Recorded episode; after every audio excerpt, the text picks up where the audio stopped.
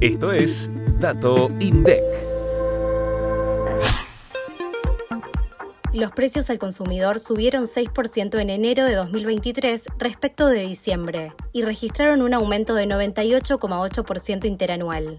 Recreación y Cultura lideró la suba mensual con un 9%, principalmente por la incidencia que tuvo el aumento de los servicios de turismo a raíz de la temporada de vacaciones y del servicio de televisión por cable. Le siguieron con un 8% de variación las divisiones vivienda, agua, electricidad, gas y otros combustibles, impulsada por el alza de las tarifas de servicios públicos, y comunicación por las subas en los servicios de telefonía e Internet.